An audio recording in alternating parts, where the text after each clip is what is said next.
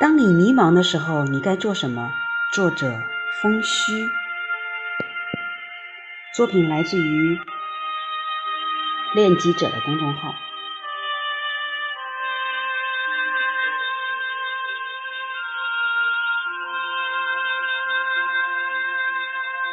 当你迷茫的时候，你要做什么？你需要平静的独处。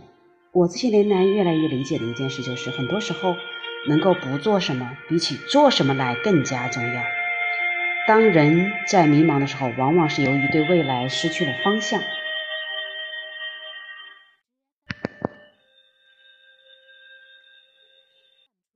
不知道自己该往哪里去，不知道自己该做什么。这个时候，他自然而然的会对未来产生恐慌和焦虑。基于这种焦虑和恐慌的驱使，会令我们本能的想要做些什么来缓解、掩盖和躲避自己的焦虑。有些人会选择用工作、健身、看书等这些上进的努力来掩盖焦虑。他们会认为，当他们在看书、健身、工作的时候是在变好，于是就能够在心理上获得一种最起码我是往好的方向前进的幻觉。这样，他就能短暂性的有了一个方向和目标，他好像就知道自己往哪儿走，于是就暂时不焦虑了。有些人会选择用毒品。性爱、网游等来麻痹自己，他会不断的追求从这些事情上获得快感，从而麻痹和忽略自己对未来的担忧和焦虑。总而言之，我们会拼命的给自己设置一个目标来追逐，从而就能够认为确认自己的存在，不至于对被未来的恐慌所吞噬。但事实上，我们的内在又好像是分裂的。你一方面想追逐这个目标，另一方面又不想去做这件事儿，或者是今天你给自己定了一个一周的目标。周一和周二你执行的很好，但是到了周三，你忽然丧失了所有的热情，对这一个目标一点都不想去达成了。那个想去达成目标的你就会很焦虑、很担心，但这种焦虑往往不仅仅只是由这一件事你没有去做所引起的，更多的是因为你被一种“如果以后我都这样分裂的怎么办？我要是永远像这样没办法执行了怎么办”的更大、更深层次的担忧所引起的。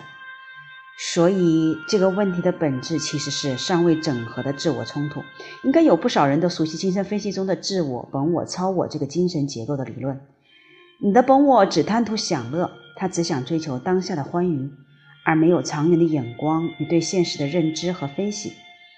你的超我则是个英明神武的好人，他代表着社会的道德要求和行为标准，所以他总是和本我出现冲突。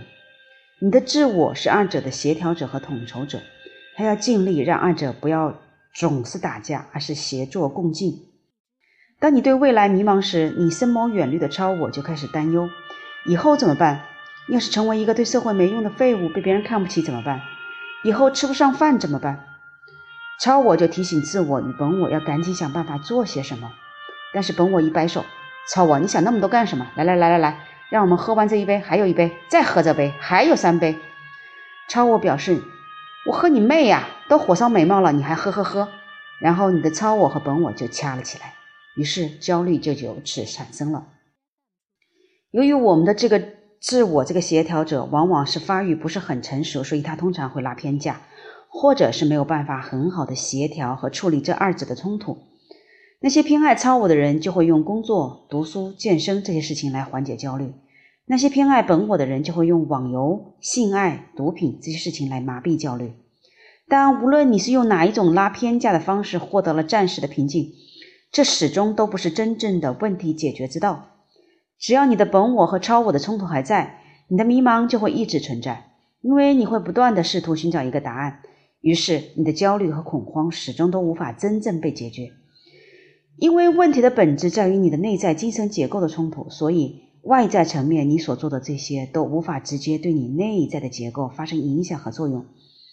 所有的外在行为，也包括心理咨询，都只能间接的去影响你。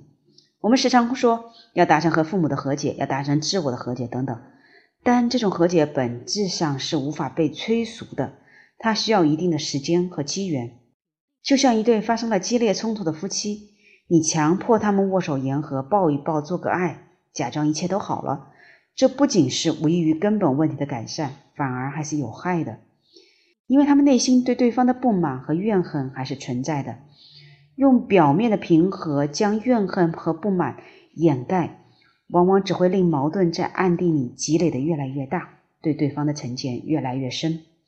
他们两个都需要时间去释放自己的情绪，反思自己的行为，再加上合适的时机，他们才能够真正的握手言和，并且不仅是会和好，而且还会比以往更加的亲密。而在你的自我、本我、超我这种三角关系里，会更为复杂。可能这三者都认为自己没有错，都认为自己在做的事情做的是对的事情。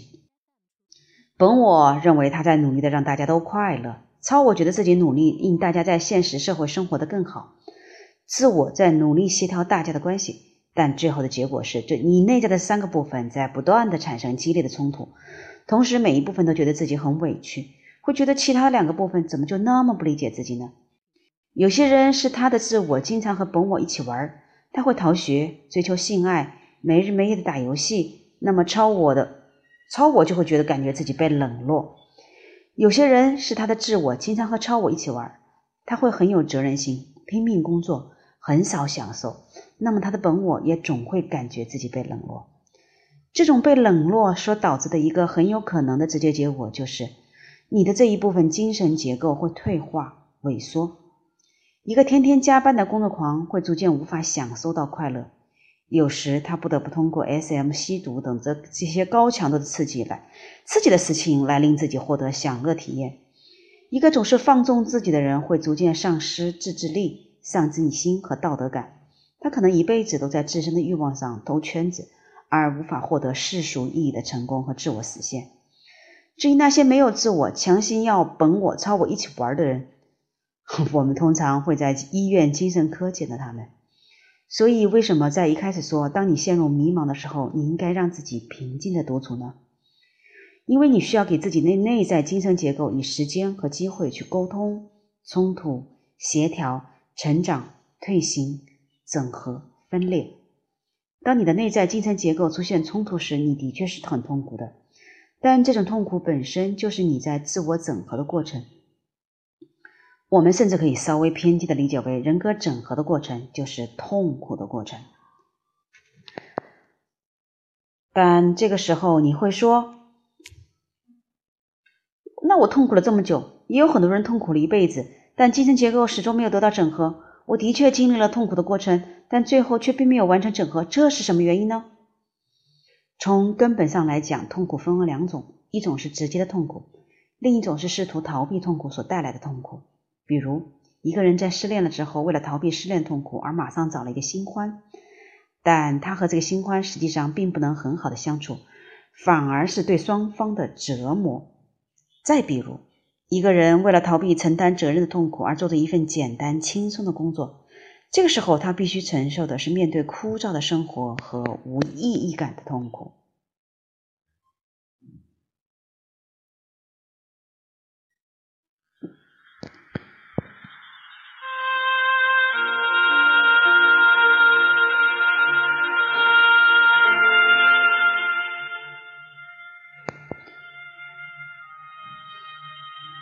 而第二种痛苦往往只会给我们带来折磨和损耗，它不仅无益于我们精神结构的整合，反而会加剧我们内在的自我的分裂。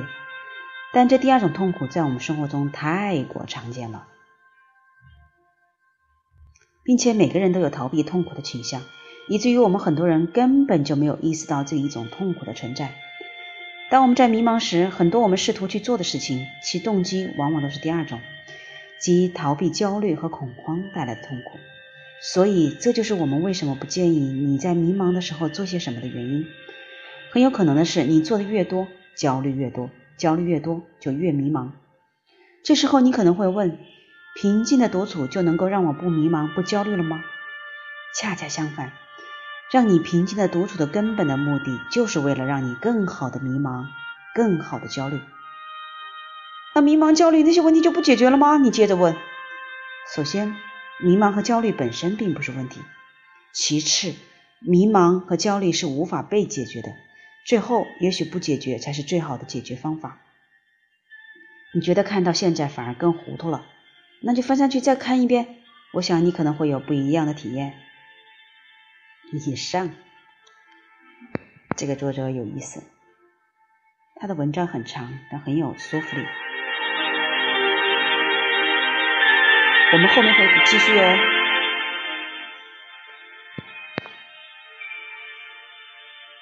哈哈哈哈！我怎么可能那么坏？讲到最紧要的关头就不讲了。你听好，让自己平静独处的目的是允许你的内在起冲突，允许冲突的发生是为了和解的达成。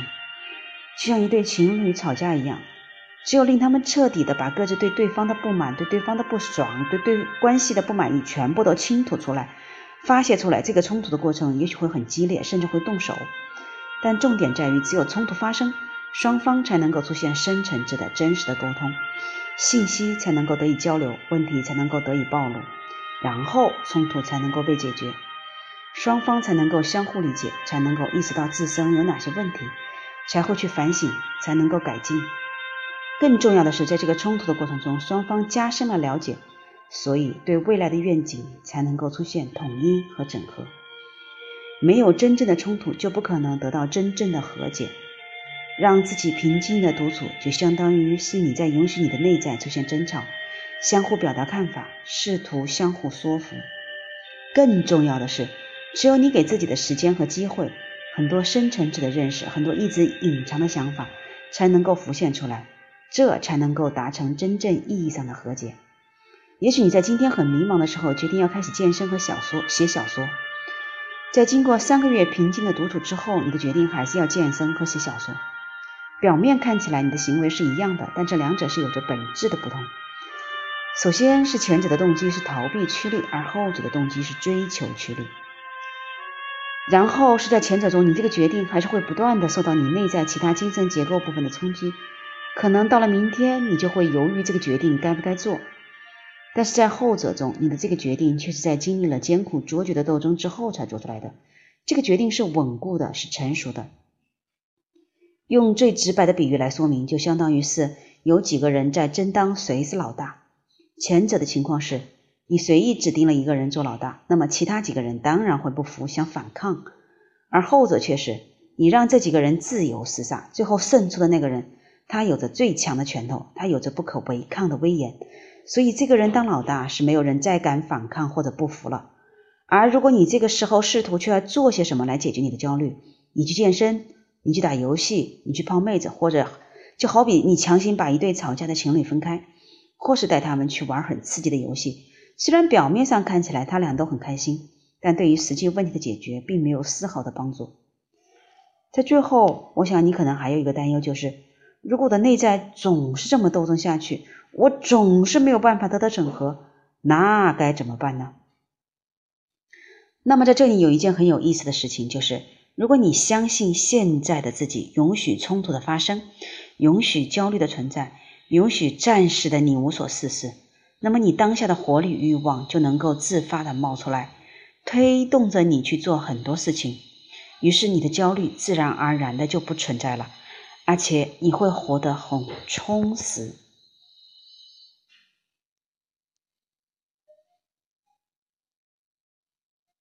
好长，但是确实很有作用，特别是这后面的几段。我继续。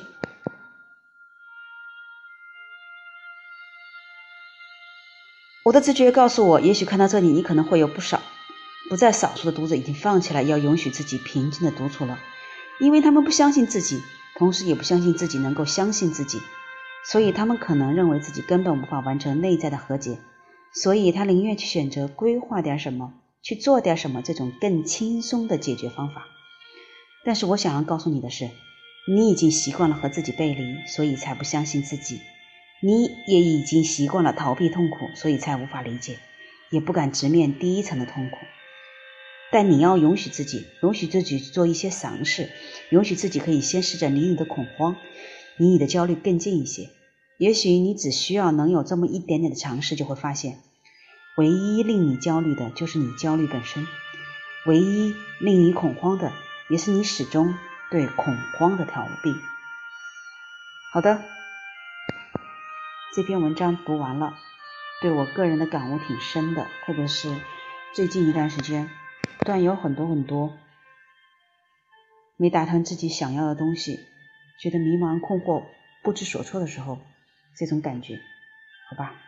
今天就给大家分享到这里，我们下回见。